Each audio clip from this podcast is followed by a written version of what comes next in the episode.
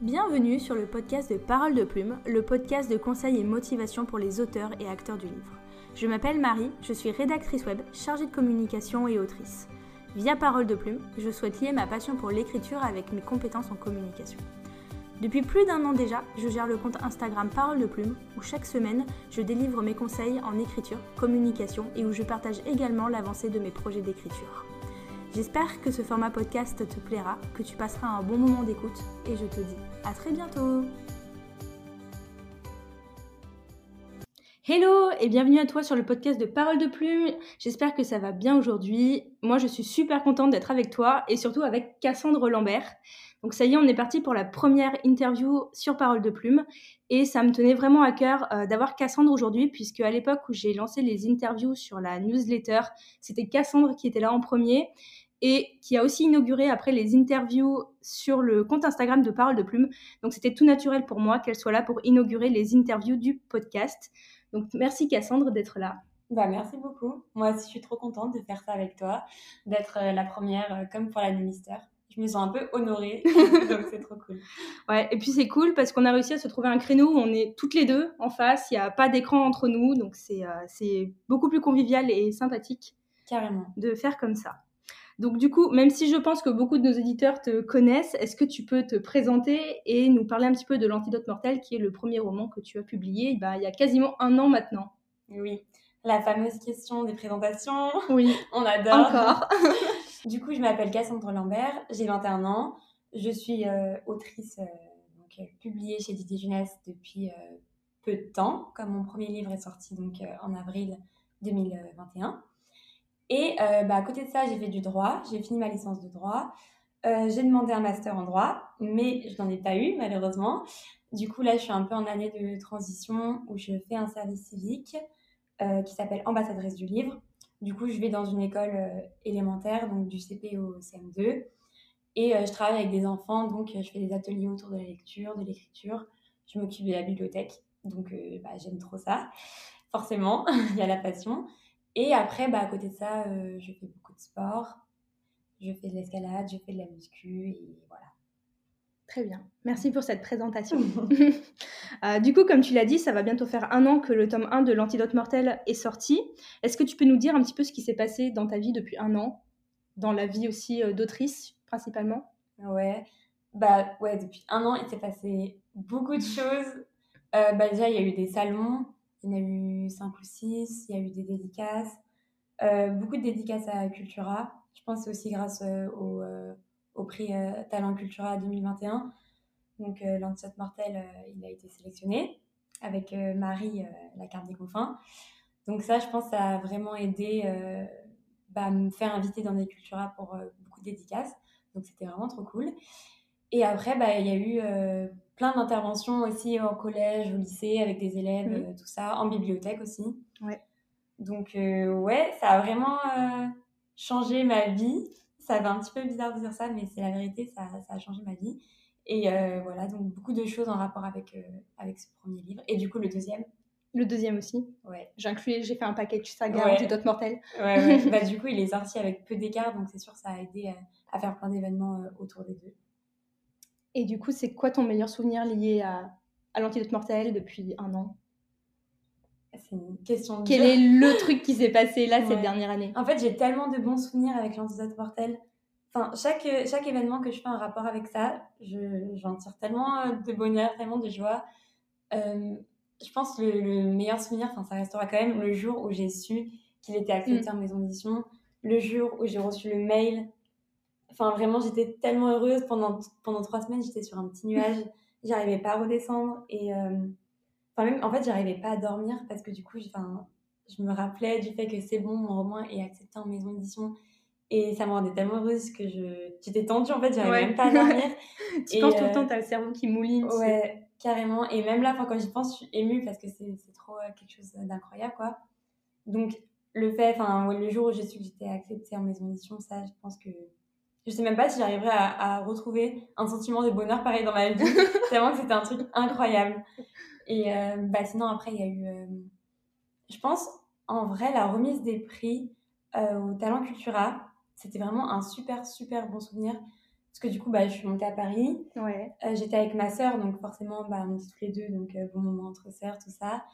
Et je sais pas, il y a ce petit côté un petit peu irréaliste où tu te retrouves là, voilà, tout le monde est bien habillé, il y a des éditeurs, euh, donc c'est trop cool. euh, et puis t'as as des, un petit cocktail, euh, des- du fromage, du vin, enfin je sais pas, il y a un truc un petit peu irréaliste. C'est là que tu as eu aussi les carnets et tout ça? Euh, non, ça, je l'ai eu, j'ai eu avant ça. D'accord. En fait, tout ce qui est carnet, marque-page ou poster autour de l'antidote mortel, ça a été fait avec la box de, de lancement. D'accord. Donc pour les bookstagrammeurs, les libraires, tout ça, ils ont vraiment fait une, une box. Et là, il y a eu tous les goodies qui ont été avec.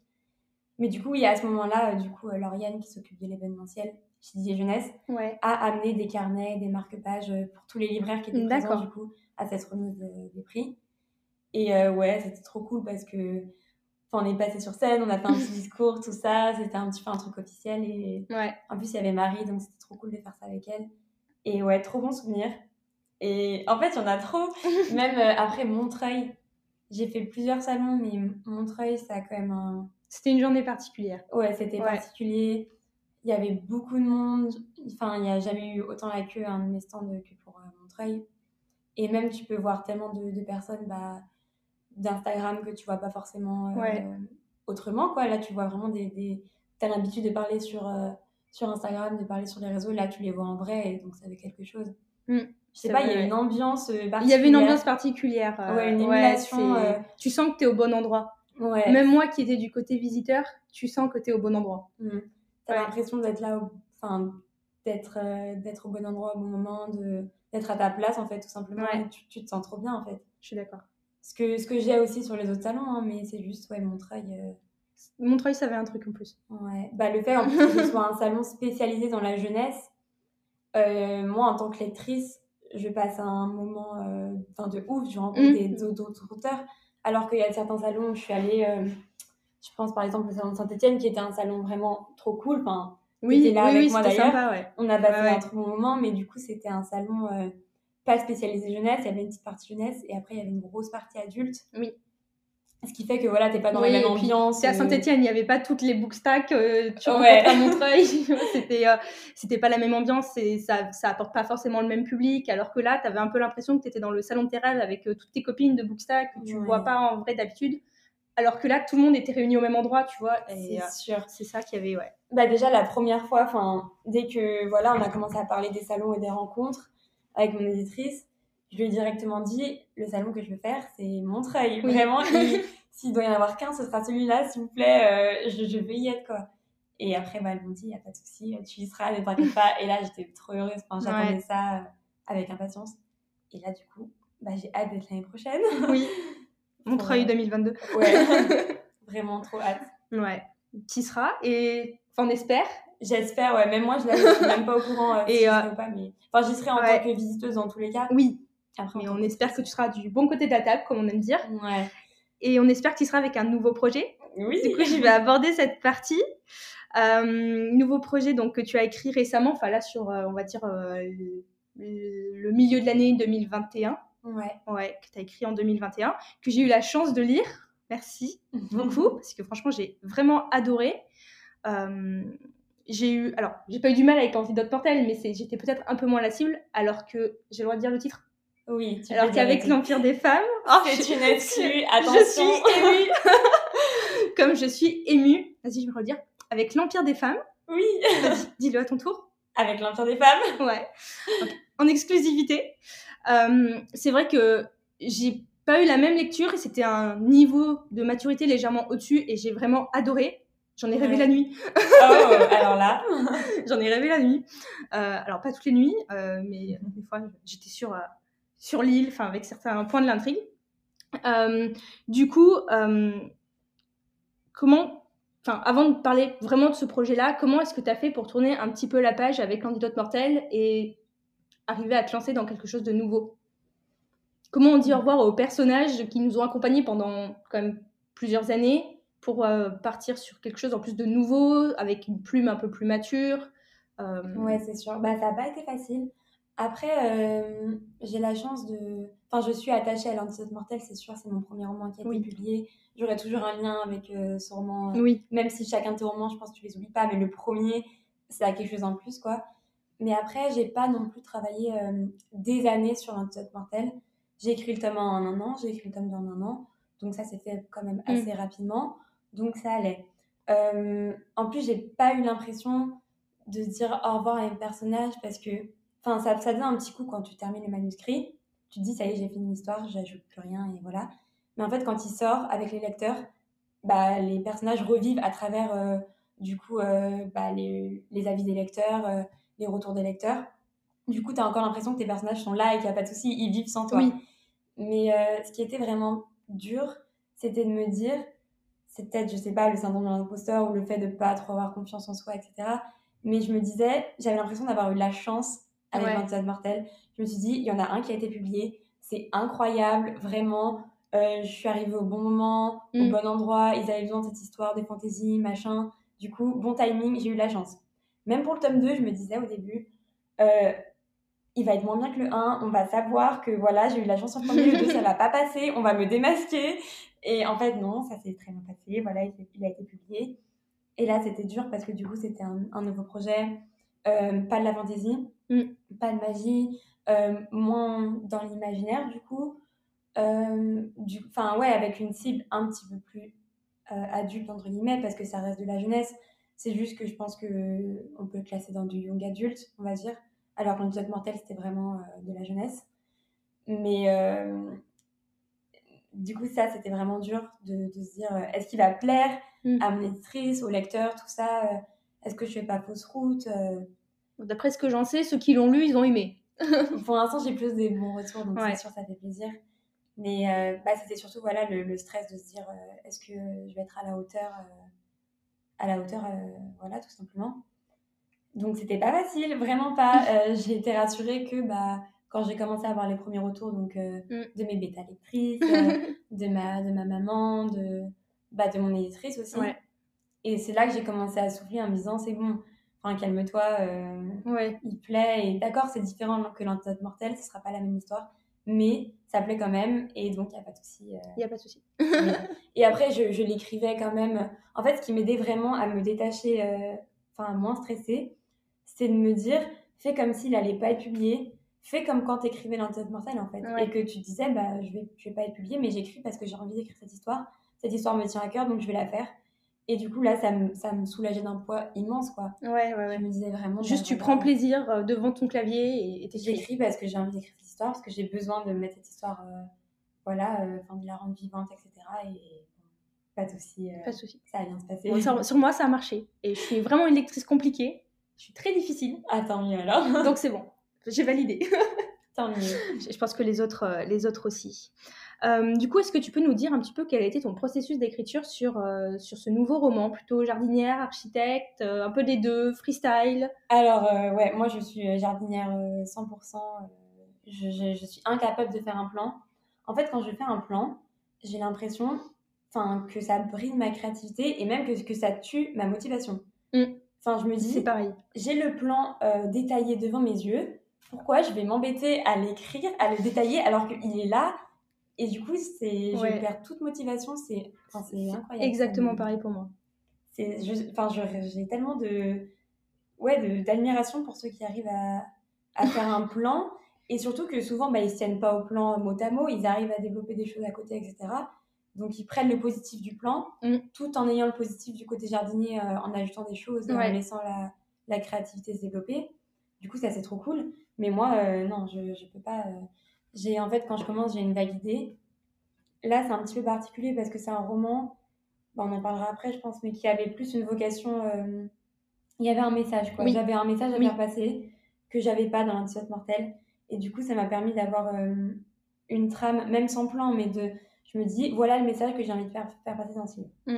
Et déjà, rien que ça, même sans faire un plan, ça te met quand même une direction. Oui. Que quand tu écris une fantaisie où où il n'y a pas forcément de message, voilà, c'est quand même plus dur d'avoir une, une trame à suivre, euh, une- un fil rouge, quoi Ouais. que là j'avais le fil rouge donc après ça a été plus facile euh, à ce niveau là D'accord. Et est-ce que tu peux nous dire quelles ont un peu été tes habitudes de- d'autrice pour ce roman? Est-ce que tu avais instauré une routine? Est-ce que quels sont tes procédés d'écriture, euh, bah, notamment pour celui-ci, maintenant que tu as quand même bah, grandi, que tu as aussi fait un travail éditorial avec une éditrice, est-ce que euh, d'avoir eu tout ce travail édito avec l'éditrice avant pour l'Organisation de Portel, ça t'a aidé un petit peu à travailler ta manière d'écrire pour, pour l'Empire des femmes Ou est-ce que tu as gardé ta méthode où tu t'es dit...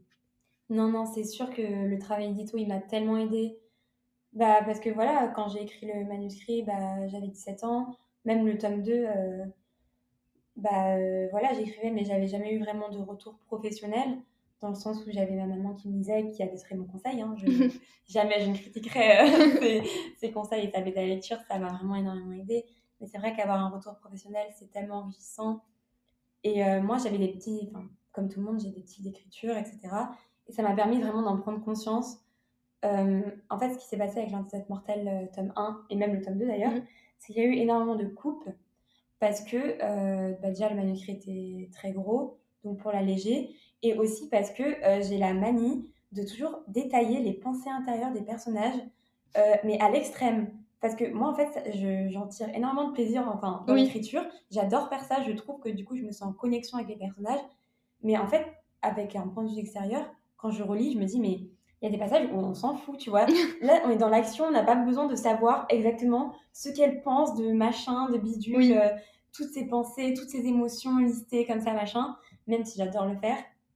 Et du coup, bah, on a eu tellement de coupes euh, à aux corrections édito que là, j'ai fait attention et je me suis dit, bon, c'est bien, il euh, faut se sentir en connexion avec les personnages, mais pas non plus besoin de raconter toutes leurs pensées sur 40 000 pages, ça va bien se passer, on va quand même les aimer, mes personnages. Oui, oui, Du coup, j'ai vraiment fait cet effort-là et ça, je pense, ça a beaucoup changé. D'ailleurs, mon éditrice, elle me l'a dit, elle m'a dit, euh, bah, on voit que ta plume, elle, elle s'est développée. Outre le fait que du coup, je m'attarde moins sur les détails, mm. C'est, je sais pas comment dire, mais cette mortelle, j'avais un style un petit peu scolaire, dans le sens où j'avais peur de prendre des risques dans l'écriture. Euh, voilà, j'étais. Euh, en fait, j'avais des idées préconçues sur ce qu'était l'écriture et sur ce qu'il fallait faire. Ouais. Comme euh, voilà, bah, t'es au lycée, t'écris. pour moi, c'était un truc quand même assez carré. Voilà, oui. fallait des descriptions bien, machin, bien bidule. Et là, je ne l'ai pas fait parce que du coup, j'avais la confiance de mes deux derniers manuscrits, les corrections d'édito, qui ont fait que maintenant, bah, euh, j'arrive à plus me détacher et à plus lâcher prise dans l'écriture. Donc, euh, c'est pour ça que, enfin, même ce que tu as dit sur le fait qu'elle est plus mature, mm. je pense que c'est aussi le récit qui veut ça, mais aussi le fait que moi, je me suis développée euh, dans ma plume et dans ma façon d'écrire. Et en fait, c'est plus concis. J'avais peur, moi, au début, je me disais, la concision, c'est c'est pas bien faut faire des belles phrases euh, bien littéraires, euh, avec des beaux adjectifs, tout ça et tout. Alors, ça, c'est un petit peu l'erreur finalement. De finalement, dire, euh, La concision, c'est hyper impactant et ça peut transmettre mille émotions et t'as pas besoin de faire des phrases à rallonge pour, non, moi, ce que moi, ce que j'ai lu, c'est vrai que c'était quand même assez fluide, sans pour autant avoir l'impression qu'on n'était pas dans la tête des personnages. Ouais, après, bah, ça, c'est quand même... Euh, moi, je me suis quand même bien attachée au personnage que, que j'ai suivi euh, sur, euh, sur tout le roman.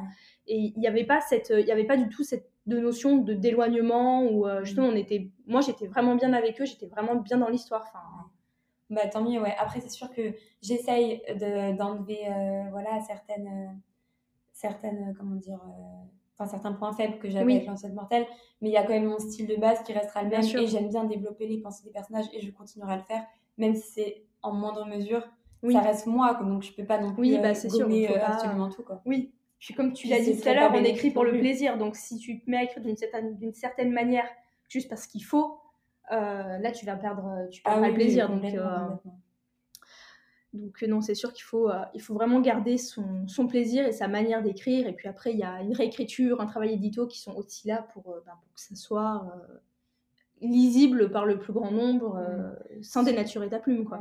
Voilà, le travail édito, c'est vraiment, je pense, le but, c'est vraiment de sublimer ta plume et sublimer ce que tu as déjà fait et pas de, de gommer ou de retirer non, des choses. On est bien d'accord. Souvent, on m'envoie des messages sur Instagram en me disant euh, comment ça se passe les corrections d'édito, euh, est-ce que tu es d'accord ou pas avec ton éditrice, euh, est-ce que tu as l'impression qu'il te retire des choses de mm. ton manuscrit, tout ça? En fait, pas du tout, parce que déjà, j'ai pas la prétention de, de, de, me dire mon manuscrit, il est parfait tel quel, ne le touchez pas, c'est mort. pas du tout. Et je fais confiance à mon éditrice. Et surtout, ouais, elle est là pour sublimer euh, ce que tu fais, sublimer ta plume. Et en fait, ça va, ça va être que positif ce qu'elle fait. Ouais, c'est ça. Et euh, en parlant de, sublimer, euh, je sais que c'est surtout ta maman qui était ta bêta lectrice.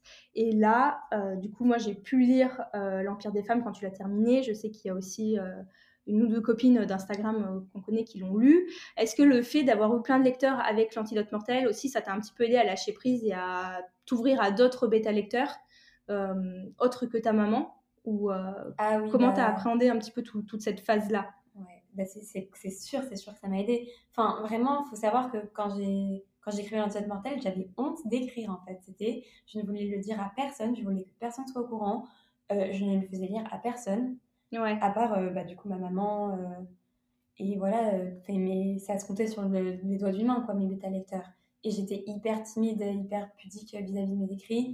Même en parler, même sans faire lire, tu vois, tu peux parler de ton projet en disant bah, j'écris une histoire sur ça, il y a tel personnage, machin. Je ne le faisais absolument pas. Ouais. Et là, du coup, bah, forcément, ça m'a aidé à m'ouvrir et ça m'a aidé à, à, le partager parce que bah, quand ton livre il se retrouve en librairie comme ça, du jour au lendemain, que tu as des lecteurs, euh, énormément de lecteurs, qui viennent, qui en parlent, qui t'envoient des messages, qui parlent de ton histoire, bah forcément ça t'ouvre. Et après, ça m'a complètement aidé. Maintenant, j'ai, je reste quand même pudique vis-à-vis de mes écrits, mais j'ai aucune honte à, en parler, à dire bah voilà, j'ai eu cette idée d'histoire, il y a tel personnage, j'ai envie d'écrire sur ça.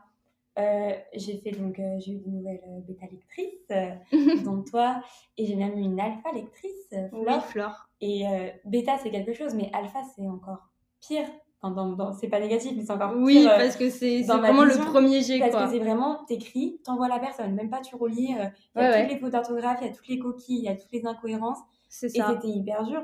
Et d'ailleurs, euh, c'est elle qui m'a proposé de, de, faire ma, mon alpha lecture. Elle m'a dit, bah, est-ce que ça, ça te dérange ou pas? J'aimerais beaucoup le lire, machin. Et j'ai accepté, mais de moi-même, j'aurais même pas eu encore le courage de lui demander de faire ça. Quoi. Je pense que pour mon prochain Là, on va pouvoir commencer à en discuter de l'alpha, tout ça. mais là, j'étais encore super sur la réserve. Ouais. Et j'ai accepté. Mais c'était compliqué pour moi. Mais au final, ça s'est bien passé. Bah, surtout parce que bah, vous étiez hyper euh, bienveillante aussi. Ouais, bah, c'est le but aussi. Hein, euh. Ouais, enfin, des fois, il y a des choses. Euh, Alors, le but, c'est sûr, c'est de cibler ce qui va potentiellement pas. Ouais, après. Mais c'est pas de le dire en étant, en étant cassant, méchant. Enfin, voilà, c'est vraiment essayer d'être dans un travail collaboratif, de de remonter le moral de l'auteur aussi, de lui dire bah écoute ça ça va pas trop, mais il y a moyen d'arranger. Euh, c'est vraiment, euh, enfin tu fais pas de l'alpha lecture si c'est pour être cassant. Enfin je pense que euh, je... je pense que tu fais ça pour être bienveillant et aussi pour bah, pour t'exercer toi aussi un petit peu en tant que, que lecteur et d'exercer ton sens critique quoi. Carrément ouais. Surtout moi je suis un petit peu l'autrice qui peut très vite tomber dans le dans le l'auto-habituellement, tout ça, voilà. Enfin, Flore sera témoin à chaque fois. Euh, elle me, enfin, elle faisait de la bêta lecture, elle me faisait une remarque. Et j'étais là, non, mais c'est bon, tout est nul, mon livre est nul, ça ne sert à rien. Enfin, je sais que c'est pas du tout la bonne euh, mentalité, ouais, le bon état d'esprit à avoir, mais je suis comme ça. C'est le premier réflexe. je, je, suis très, euh, voilà, dure avec moi-même, avec mes écrits, du coup, ça n'a pas été toujours facile, mais ça s'est bien passé au final. Et du coup, maintenant qu'on a eu un petit peu le titre en exclusivité de ce nouveau projet, euh, est-ce que tu as le droit de nous faire un petit résumé? Alors, tu avais fait un Reels au tout début que tu l'écrivais, je me souviens, euh, avec, euh, avec des images. Et il me semble qu'en story, tu avais partagé une, une, illustration que tu avais faite d'Elios et de Nicolaos. Oui. D'ailleurs, je l'ai cherché l'autre jour, je ne sais plus pourquoi, bah, quand j'étais en train de le lire, parce que je voulais revoir et je l'ai trouvé nulle part. Je me disais, ça devait être juste une fois en story et la story, elle a disparu. Donc, euh, après donc, tous ces visuels, est-ce qu'on a droit au, résumé de l'histoire? Ah Oui, on peut avoir droit au résumé de l'histoire. après, du coup, je n'ai jamais fait de résumé encore de l'Empire des Fables, donc ça risque d'être un petit peu euh, hésitant, on va dire. Allez, je compléterai. ah ouais, bah carrément. Vas-y, fais-le à ma place, Marie. Alors, c'est l'histoire. Euh, on, est, on est où déjà? Ça s'appelle des quoi euh, Attends, parce que c'est horrible parce que le, nom de, de, ville qui me vient, c'est. Euh, alors, petite dédicace, c'est le, euh, les noms des villes dans le roman de Deji que je viens de finir de d'Alpha. Ouais. Écoute, ça vient pas pour toi. C'est Espéral. Espéral, c'est la capitale de, de Sapienza. Voilà. Sapienza, j'avais, tu vois. Mais je savais qu'il y avait un bug. du coup, on est dans un univers un petit peu grec, Grèce antique. Voilà, ouais, exactement. Inspiration Grèce antique. Inspiration Grèce antique. Et on suit. pas de Donna Ah, mais c'est pas possible Attends, on va la refaire. non, en plus, c'est Ado... Adona. Adona, mais ouais, du coup, il y a Adona, ouais. c'est Donna. Donc, c'est ça. Euh, donc, on est dans un univers inspiration euh, Grèce antique où on suit d'abord euh, Adona, qui est une, une jeune femme de 18 ans et qui, du coup, arrive à l'âge où elle va pouvoir procréer, hein, puisque c'est vulgairement dit, c'est ça. ça Puisqu'on est dans un, dans un monde où seules les femmes ont, des droits et, euh, et, gouvernent, et où les hommes sont réduits un petit peu en esclavage ou au simple rôle de géniteur. Exactement, ouais. c'est vraiment une, une société euh, matriarcale. C'est ça. Où les femmes occupent vraiment toutes les, euh, les sphères importantes de la société, politique, tout ça. Et les hommes sont réduits à l'esclavage. Je pourrais raconter aussi comment ça m'est venu l'histoire après. Je, je, te l'ai pas demandé, il me semble que j'ai prévu de te le demander parce que tu l'as écrit à la fin.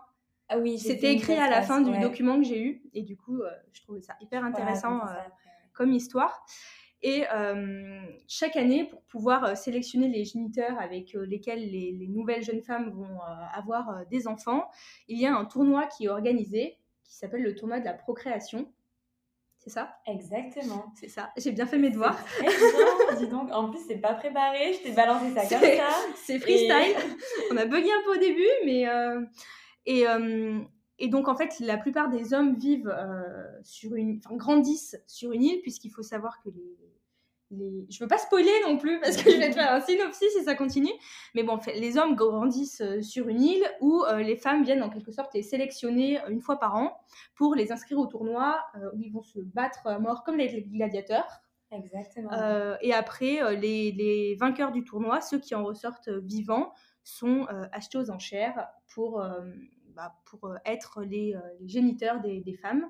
Et donc on se retrouve avec deux héros, euh, forcément Adona qui vient de cette société matriarcale et Hélios qui lui vient de l'île et on n'en dira pas plus, parce qu'après on va spoiler. Mais c'est très bien, je vais t'engager pour faire les résumés en fait. Moi qui déteste faire les résumés. Tu détestes faire les miens. Et après, eh ben, peut-être que ceux des autres. Je pense que ça va bien se passer. on va échanger, Bonne ouais. stratégie. Non mais oui, c'est très bien résumé, ouais. C'est ça. Très bien. Je suis impressionnée. Bah écoute, avec plaisir, je viendrai pitcher devant les stands des salons. Alors, euh, voici Cassandre Lambert. Laissez-moi vous présenter son nouveau ah, livre, L'Empire des femmes, où on est dans une société du coup matriarcale. On va suivre Adona et Helios qui vont euh, faire des choses vers des choses. Voilà, parce qu'après je vais spoiler. du coup, euh, on, en, on, en, parlait là juste avant. Est-ce que tu peux nous dire quel, quel, a été, parce que je sais qu'il y a eu un petit peu un fait marquant pour, bah, pour l'inspiration de ce roman, est-ce que tu peux nous raconter Ouais.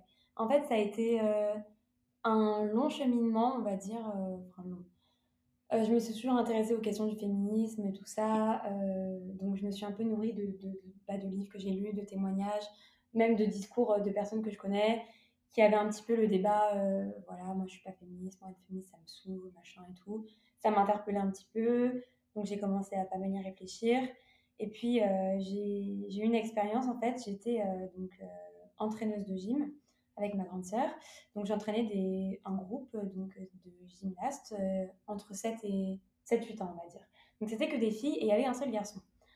Et en fait, bah, c'est un jour où on faisait un exercice, un atelier, tout simplement. Et j'ai dit donc à une petite fille, et du coup, le garçon qui était tout seul, allez me chercher une caisse pour faire l'exercice, etc. Donc là, j'attends. Et je vois donc la petite fille, elle revient euh, toute guillerette devant, comme ça, euh, sans rien. Et là, le garçon euh, derrière, en train de crouler littéralement sous le poids de la caisse. Et je lui dis, mais enfin, pourquoi tu l'aides pas? Regarde-le, tu vois bien que c'est trop lourd pour lui. Et elle me dit, bah non, je vais pas l'aider, c'est le rôle des garçons. C'est aux garçons de porter la caisse, moi je suis une fille. Et là, je. Waouh, quoi, ça m'a fait, un... un choc. Et, et je voyais en plus le garçon qui était derrière. Et en fait, qui lui-même n'osait rien dire parce que du coup, lui aussi, il avait déjà intériorisé à 7 ans que oui, c'était son rôle de garçon de porter la caisse et du coup, il n'allait pas euh, se plaindre parce que euh, il, oui, il était aussi. il était euh, l'homme fort qui devait porter la caisse. Etc. Surtout qu'à cet âge-là, à 7 ans, il y a je ne remets pas en question le fait que physiologiquement, les hommes sont en général plus forts que les femmes, je ne remets pas ça en question, mais à 7 ans, il n'y a pas de différence, c'est même plutôt l'inverse, les filles ont tendance à être plus grandes et à être mm. plus fortes et à battre les garçons à la course à cet âge-là. Du coup, voilà, ça m'a vraiment choqué choquée. Je me suis dit, en fait, on, on en parle beaucoup, il y a beaucoup d'avancées qui sont faites en ce moment, ça fait beaucoup de débat. Mais on dit notre génération, on est en train de changer les choses, mais là, c'était la génération d'après, du coup, 7 ans. Et ils avaient déjà intériorisé des choses comme ça qui, me, qui moi, personnellement, me choquaient. Et voilà. Et du coup, je me suis dit, mais d'où ça vient? J'ai commencé à me questionner euh, d'où ça vient? Est-ce que c'est une construction sociale, tout ça? Euh, Est-ce que ça, ça vient. Euh, ça, ça, peut venir de quoi? Ça peut venir des religions, ça peut venir de, de, de, de, plein de choses. Et en fait, je me suis dit, oui, effectivement, enfin, je me suis amusée à, à en fait, refaire le, le, péché originel donc, de la Bible. D'ailleurs, mon, livre s'ouvre comme ça, en fait, c'est un extrait. Parce qu'il faut, faut, savoir, du coup, que à chaque chapitre, mm. il y a un extrait, en fait, soit un extrait, du coup, du Sanad, c'est en fait euh, une sorte, bah, c'est le texte religieux quoi, de, de dans l'Empire des femmes, ou alors un extrait du, du Code civil, un extrait de choses comme ça. Oui, Donc je mets des extraits pour un petit peu permettre de donner des informations sur l'univers qui est plutôt riche et assez euh, complexe sans pour autant euh, avoir l'impression que les personnages sans faire de l'infodump au milieu d'un chapitre quoi. Du coup voilà. Donc je vais commencer à me dire bah je vais faire je vais switcher le, le, le péché original du coup, bah, c'est bah, pareil, c'est dans le jardin, il y a le serpent qui dit allez croquer le fruit, euh, la femme euh, qui refuse de croquer et l'homme euh, du coup qui dit de toute façon tu croques pas juste parce que la branche elle est trop haute et que tu n'as pas la force de l'arracher. Du coup, il croque, enfin il prend le fruit, il le croque. Donc du coup, il y a la mère qui arrive parce que du coup c'est pas un dieu, donc dans mon univers c'est une, une mère, donc c'est la déesse qui lui dit bah puisque tu es orgueilleux et puisque tu puisque pour toi ta force tu penses être supérieur grâce à ta force, bah à partir de maintenant, je vais te réduire à ça et tu ne mm. seras plus que ta force. Du coup, tu seras un outil de travail, tu seras esclave et tu, seras, tu te limiteras à ta force physique. Alors que la femme a su démontrer une sagesse euh, que tu n'as pas mm. su euh, démontrer. En gros, c'est ça le pitch de base. Et du coup, euh, les hommes, dans mon livre, sont réduits à l'état à l'état d'esclave quoi. Oui si c'est ça en fait je pars du principe que, que voilà la, la, femme elle peut enfanter du coup c'est elle euh, qui, euh, qui a le rôle principal. Mm. et l'homme du coup qui, euh, qui est réduit à faire les travaux manuels etc et donc le travail de la terre et tout. Et là je me suis dit c'est hyper intéressant de faire ça dans une société d'inspiration grecque.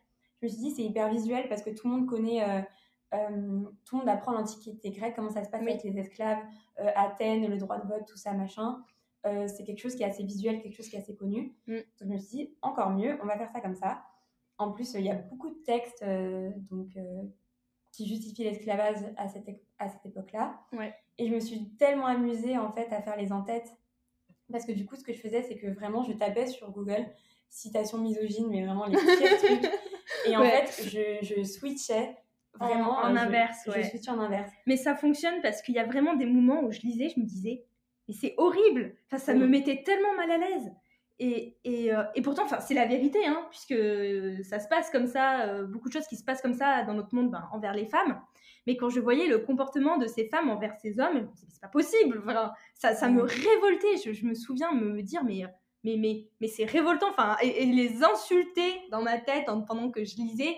Et après, alors qu'en fait, tu sais qu'il y a énormément d'endroits où ça se passe comme ça pour de vrai. Enfin, donc, euh, mais oui, et c'était ça en fait, c'était vraiment. Euh, même, enfin, même moi, quand j'écrivais des fois, quand je relisais mes en-têtes, je me disais, mais c'est vachement violent, les gens ils vont me prendre pour une. Enfin, je sais pas, une psychopathe qui déteste les hommes. Mais en fait, je me disais, mais j'ai même pas inventé, c'est vraiment des citations où j'ai changé juste le mot euh, homme et femme ou mâle et femelle. Par exemple, je vais donner un exemple. Il y avait donc dans le Code civil, euh, tel qu'il a été rédigé de base par Napoléon, il y a un article qui disait, il a été abrogé bien sûr depuis le temps, mais ça disait la femme et ses entrailles sont la propriété de l'homme. Et moi, bah, j'ai fait une en-tête, code civil euh, de Sapienta, mm. euh, les hommes et ses entrailles sont la propriété euh, de, la femme, de la femme. Et en relisant, j'étais là, waouh, c'est violent. C'est violent. Mais en fait, je n'ai rien inventé. C'était là et voilà. Et plein de citations d'Aristote aussi. Aristote, il a dit la, la, femme ne conçoit pas, elle reçoit juste la semence. C'est l'homme qui conçoit. Bon, là, c'était plutôt facile à switcher parce que ça me paraît vraiment what the fuck, encore plus cette citation-là. Donc, c'était facile à switcher. Mais euh, voilà, plein, plein de choses comme ça. Et en fait, euh, du coup, pour revenir à mon anecdote du début, je me suis dit, euh, les gens qui sont un petit peu contre le féminisme, dans ce que j'entends en tout cas, c'est qu'ils ne voient pas à quel point aussi ça peut être bénéfique pour les hommes toutes les injonctions qui pèsent sur les hommes aussi, ça aussi, euh, il faut se battre contre ça. Et le féminisme, ça, ça passe, aussi, euh, ça passe aussi par ça. Et du coup, je me suis dit, ce serait intéressant de faire une société où du coup, c'est les hommes qui sont dans une position voilà, d'infériorité, qui, qui, ont, qui, qui, sont réduits à l'esclavage, qui n'ont qui pas de droits et qui doivent lutter pour ça. Et de montrer que voilà, en fait, la lutte des droits, ça va dans les deux sens et que ça peut être intéressant dans les deux sens. Mm. Et, et voilà, c'était un petit peu, c'était ça mon, mon, cheminement de pensée. Je voulais dire quelque chose d'autre, mais j'ai oublié. Ça reviendra? Ça reviendra peut-être. ça revient pas, c'est que c'était pas important, je pense. Et euh, donc après, c'est euh, cette euh, explication du coup de, de la genèse de l'idée. T'as retrouvé? Oui, j'ai Allez, vas-y. en fait, c'était juste du coup un, petit, un, un, petit suivant. C'était aussi, je me suis dit que c'était intéressant parce que ça n'a pas été abordé dans la littérature jeunesse, en tout cas. Oui. A été dans la littérature adulte, mais pas jeunesse. En fait, ce qui est abordé, c'est des livres que j'adore, par exemple La Savante écarlate ou L'année de grâce, qui sont des livres ultra féministes, mm. qui voilà, qui, qui mettent en, scène des femmes fortes qui se battent contre un régime, euh, un régime euh, hyper restrictif. en fait, du coup, c'était encore une fois dans le sens où c'est les femmes qui, euh, dans le postulat de base, dans l'histoire, quand l'histoire commence, c'est les femmes qui sont dans une position très très fâcheuse et qui essayent, il y a une révolution et qui essayent de lutter contre ça. Et en fait, finalement, pas l'inverse. Effectivement. je me dis, c'est intéressant de montrer aussi bah, l'inverse et peut-être que ça pourra éveiller des consciences ou peut-être pas du tout. Mais voilà. Non, mais en tout cas, ça, quand tu lis, du moins pour moi, pour ma part, pour ce qui a été, quand tu lis, tu sens un peu la révolte en toi. Enfin, tu sais, tu restes pas indifférent, tu, tu, tu, lis pas en mode mm-hmm, ok, bah, genre, enfin, moi j'ai pas lu en mode je lis une histoire euh, machin fait ci, c'est l'aventure de Bidule qui va au marché. Enfin, je sais pas, c'est quand tu lis, tu ressens quand même quelque chose, tu vois, ça te déclenche vraiment des émotions un peu, euh, un peu, un peu fortes et un peu révoltées. Donc, euh, moi je pense que le, je pense que le pari sera, il sera réussi. C'est moins que tu ça parce que du coup c'est un petit peu enfin c'était le but aussi mm. de voilà de, de, déclencher quelque chose de faire ressentir quelque chose euh, de l'indignation euh, contre ces femmes qui se croient tout permis c'est ça tu t'indignes en fait qui, se croient au-dessus parce qu'elles ont une, déesse euh, qui, qui, ouais voilà et du coup bah, ça me fait plaisir que tu dises que tu as ressenti j'ai ressenti quelque chose. donc, j'ai hâte de relire et de re-ressentir quelque chose.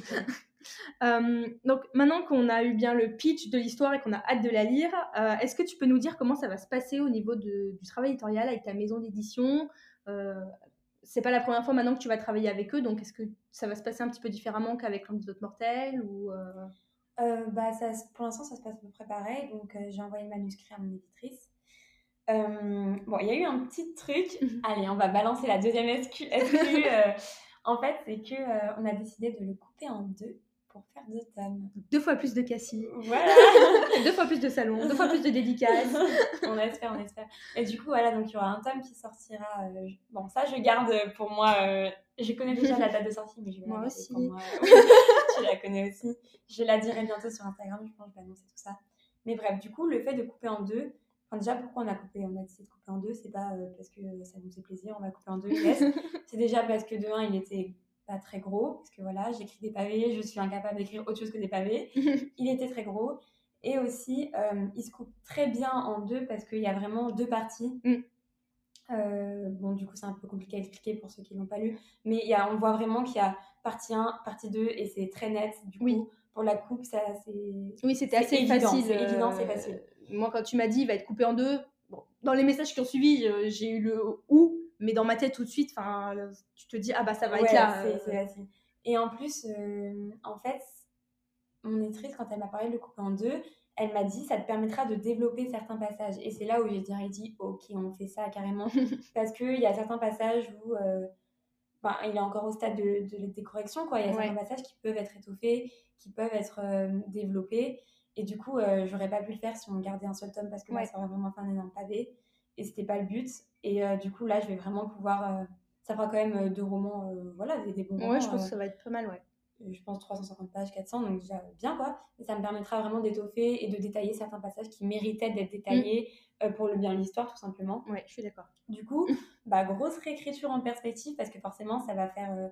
En plus, faut, justement, faut pas donner l'impression qu'on a coupé en deux un roman. Quoi. Oui. Il faut qu'il y ait un vrai début et une vraie fin à chaque roman. Du coup, ça nécessite de la réécriture beaucoup de réécriture, des, passages, passages, entiers, quoi. Et euh, donc, ça va être un travail euh, éditorial assez conséquent. Et bah, pour l'instant, ce qui s'est passé, c'est que bah, j'ai envoyé une manuscrit à mon éditrice. Euh, on a corrigé les dix premiers chapitres ensemble pour envoyer des épreuves non corrigées mm. au libraire, parce que du coup, enfin, c'est pas tout le temps le cas, mais tu peux envoyer des épreuves non corrigées au libraire en avant-première. Mm. C'était le cas pour l'antidote mortel, mais que le tome 1. Donc en fait, ça fait un bébé roman, vraiment de, avec une mise en page. Même la mise en page, elle n'est pas définitive, il n'y a rien de définitif. avec une cou même la couverture qui est provisoire. C'est juste en fait pour envoyer au libraire, aux représentants, tout ça, pour euh, voilà euh, présenter le livre un peu et donner envie. Qui commence, euh, voilà, pour que le, à le suivre. Tout le travail de promotion commence quoi. Le travail de promotion commence avec ça. Du coup, on a corrigé les dix premiers chapitres bien et on a fait les épreuves non corrigées. Et ensuite, bah là, on continue à se l'envoyer. elle va m'envoyer bientôt la suite et moi, bah, je vais corriger. Après, c'est un travail de ping-pong. Hein, elle me fait ses remarques. je suis d'accord ou je suis pas d'accord. Je change, je lui renvoie elle me renvoie, etc. etc. Et après, bah, il y a eu tout le travail des couvertures. voilà. Qu'on a suivi de près. oui, oh là là. Les couvertures, bah, euh, c'est toujours Germain Barthélémy, euh, donc le graphiste, qui a travaillé sur euh, mortel et le casque maléfique. Donc j'adore, j'adore ce qu'il a fait. Enfin, mm. je trouve, je ne suis pas du tout objective, mais je me permets quand même de le dire. je trouve les couvertures magnifiques, je suis trop fan, ça brille, c'est beau. Euh, même en salon, en dédicace c'est la première chose qu'on me dit avant même de le résumer. On, enfin, on me dit la couverture elle est très belle, tout ça, donc on me fait plein de compliments dessus, donc je suis trop contente que ce soit lui qui s'en charge. Et du coup, bah, il y a eu pas mal d'essais déjà de couverture. On a un petit peu tâtonné, euh, on a tâtonné, on a essayé plusieurs choses, euh, des choses qui allaient pas, des choses qui allaient bien, moins bien, des choses qui étaient que personnellement je trouvais trop beau, mais du coup qui étaient pas vraiment euh, sur la cible éditoriale. Mm. Comme du coup, c'est un roman qui est un petit peu qui est young adulte, euh, on voulait une couverture un petit peu plus mature, etc. Et il y a eu des premiers essais que je trouvais magnifiques, mais qui faisaient un petit peu trop jeunesse, donc moins la cible. Du coup, on a changé, voilà. Et là, je pense qu'on tient le bon bout. Ouais. On tient une, une proposition de couverture qui est vraiment adaptée, qui est badass, enfin, qui va bien avec le titre. Ouais, franchement, on est bien. Moi, elle me plaît. Ouais. Même pour le titre, du coup, on a un petit peu galéré parce que bah, de base, c'était Au nom de la mer, qui est un titre que moi j'adore parce que je le trouve poétique. Je trouve qu'il y a un petit côté. Euh, bah, ça rappelle aussi toute la, la religion euh, que j'ai instaurée dans le roman, tout ça. Parce que voilà, euh, Au nom de la mer, c'est quelque chose qui répète souvent les personnages dans le roman. Après, c'est vrai que L'Empire des femmes, c'est du coup, c'est mon éditrice qui m'a proposé ce titre et que j'ai adoré aussi même si c'était compliqué de, bah voilà, de, de, relâcher au nom de la mer, parce que mm. forcément, quand tu écris le roman, tu y penses, donc euh, tu penses beaucoup, tu t'intériorises le titre, voilà, tu t'habitues au titre, mine de rien. Mais c'est vrai que l'Empire des femmes, c'était beaucoup plus euh, impactant et beaucoup plus clair et lisible. Enfin, pas oui, mais c'est clair. On s'en souvient mieux, enfin, c'est voilà, clair, net, c'est précis, c'est court. Voilà. En fait, on a fait des tests sur des, euh, donc la cible donc, euh, des jeunes filles de 14 ans, on leur a dit qu'est-ce que ça vous évoque au nom de la mer et qu'est-ce que l'Empire des femmes ça vous évoque? Et au de la mer, elles avaient plus de mal à trouver en fait de quoi ça allait parler, euh, quel était vraiment le voilà l'intrigue, l'histoire. Après, je dis pas que c'est obligé que quand on lit le titre, faut comprendre ce qu'il y a dans l'histoire. Il y a des titres qui où je pense par exemple à Marie Vareille ah bah déjà j'ai pas le titre. C'est les, les, bulles de savon. Euh, ainsi j'aime les bulles de savon. Ouais. Euh, non comment j'aime les bulles de savon? C'est la honte. Euh, mais bref. Mais oui je suis d'accord avec toi. Il y a des titres on comprend pas en fait. tu, tu, te dis. Qui, qui, pas, voilà tu vois un titre mais tu, à aucun moment tu te tu, ça te permet de te dire qu'est-ce qu'il va y avoir dans le roman. c'est vrai que ça. fait beaucoup pour les contemporains. Oui, pour les contemporains, c'est souvent des titres poétiques, on ne sait pas trop de quoi ça va. Et c'est très bien parce que du coup, bah, ça, ça attire l'œil aussi d'une façon différente. C'est ça. Mais ça, ça, attire quand même, ça interroge. Mais là, je pense que pour, euh, pour ce roman-là, c'était bien d'avoir un truc clair, net et précis. Et du coup, l'Empire des femmes. C'est clair, et précis. La couleur, c'est ça. Tu sais que les, ça va être un empire des femmes où les femmes euh, dominent. dominent. et voilà, quoi, c'est clair et c'est net. C'est ça. Et je pense pour mon, pour mon roman, enfin pour celui-là, c'était important qu'on sache de quoi ça parle et que ce soit impactant à dire. Ouais. Ouais. Je vais m'y faire à ce titre aussi. Oui, ça, prend du temps. Moi aussi, j'étais habituée à l'autre. Euh, du coup, avant de se dire au revoir, j'ai une dernière question. Alors, mon petit doigt m'a dit que tu étais déjà en train de penser à un nouveau projet, des nouvelles choses, euh, sans forcément nous révéler les, euh, les tenants, les aboutissants de, de, ces, de ces idées, parce que je sais que c'est un peu. une idée, puis il y en a une autre. Enfin, je sais que c'est pas forcément ah simple au niveau de, du brainstorming en ce moment. Mais est-ce que tu peux nous dire si euh, il y a souvent un, finalement un thème récurrent ou un fil conducteur que maintenant tu souhaites mettre en place dans tes romans? S'il y a un petit peu un thème où on saura ça c'est un thème que Cassandre Lambert aime traiter ou, ou, veut prendre position pour ce genre de, thème mmh. bah, C'est vrai que je me suis posé la question, est-ce que je refais un roman qui est un petit peu plus engagé, entre guillemets, parce que bah, là, j'en parle, on dirait euh, je fais un essai sur le féminisme, mais pas du tout. Ça reste quand même un roman d'aventure. ça, ça, reste une histoire euh, d'aventure avec. Euh, jeunesse, voilà, non, non, ça reste vraiment un, roman hyper accessible. C'est de la fiction. On, se fait prendre dans leur, dans leur histoire, on voyage. Donc, non, non, c'est. Oui, je, je confirme, c'est pas du tout un essai philosophique sur le féminisme. On s'ennuie pas, c'est pas barbant du tout. Ça reste vraiment une aventure imagi enfin, imaginaire, non, parce que comme on disait, il n'y a pas de magie, mais ça reste vraiment. voilà, tu, voyages, euh, il y a de l'aventure, euh, voilà, non, non, il y a quand même toutes les clés euh, de, du roman, du roman young adulte mm. imaginaire, quoi. oui, oui, c'est sûr. Et du coup, bah ouais, je me disais, est-ce que je vais refaire un roman un petit peu engagé, enfin, qui a un, message à faire passer, un message qui me tient à cœur, ou alors est-ce que bah, l'antidote mortel il n'y avait pas spécialement de message, quoi. C'est une fantaisie. Ça ne veut pas dire qu'il est mieux ou moins bien. Hein. Je pense pas que quand il y a un message, forcément, le livre est mieux, pas du tout. Mais je me suis posé la question c'est vrai que je me pose, enfin, j'hésite, tout ça. Surtout que j'ai écrit en fait un autre roman euh, entre le tome 1 et le tome 2 de l'Ancien Mortel, un autre roman qui est en fait, c'est un petit peu le prémisse de l'Empire des femmes. Il y avait déjà cette question-là, euh, euh, voilà, du, de, de la relation homme-femme, de, de l'égalité, de l'inégalité, tout ça. Et du coup, ça me tenait à cœur. Bon, ce roman, il a beaucoup de défauts. Je ne sais pas si je le ressors des placards et je fais une réécriture. je ne sais pas si je passe sur autre chose j'ai des idées, euh, enfin j'ai une idée de dystopie, j'ai une autre idée de fantasy. Euh, c'est encore super flou dans ma tête, franchement. Euh, je j'ai rien de, j'ai rien de, de, rien de, concret. rien de concret.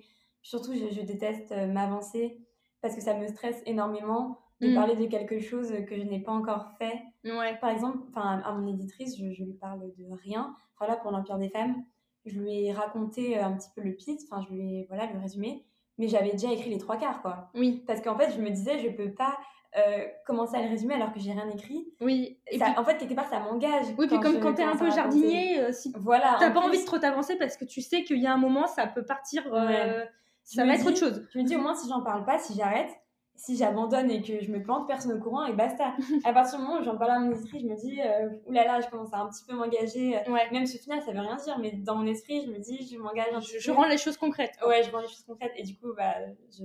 c'est pour ça que j'en parle le moins possible, du moins avant de l'avoir bien entamé quand même.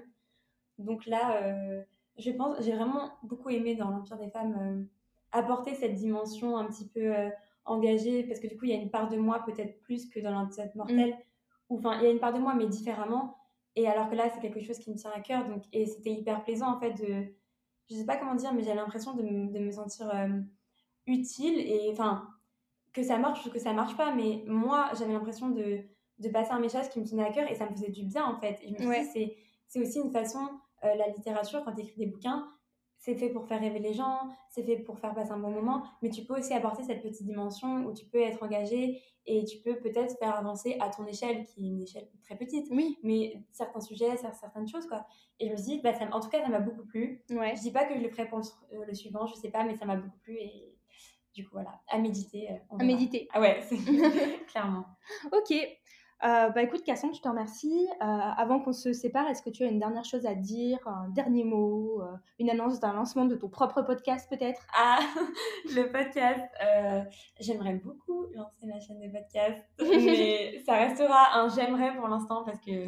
Je t'ai pris au piège là. Ouais, franchement, là je vais me contenter d'écouter les tiens pour le moment et ce sera déjà très bien. Merci. Bah merci à toi en tout cas pour l'invitation, ça me fait trop bah écoute, c'était avec plaisir. Et puis, euh, et puis, on se retrouvera peut-être un jour pour un autre épisode. Et pour, avec euh, plaisir. pour la sortie de l'Empire des femmes. Oui. J'allais dire quand Ah Non. un jour encore. Euh, pour la sortie de l'Empire des femmes. Ok. Bah merci à toi. Merci à vous de nous avoir écoutés jusqu'au bout. Et puis je vous dis à la semaine prochaine.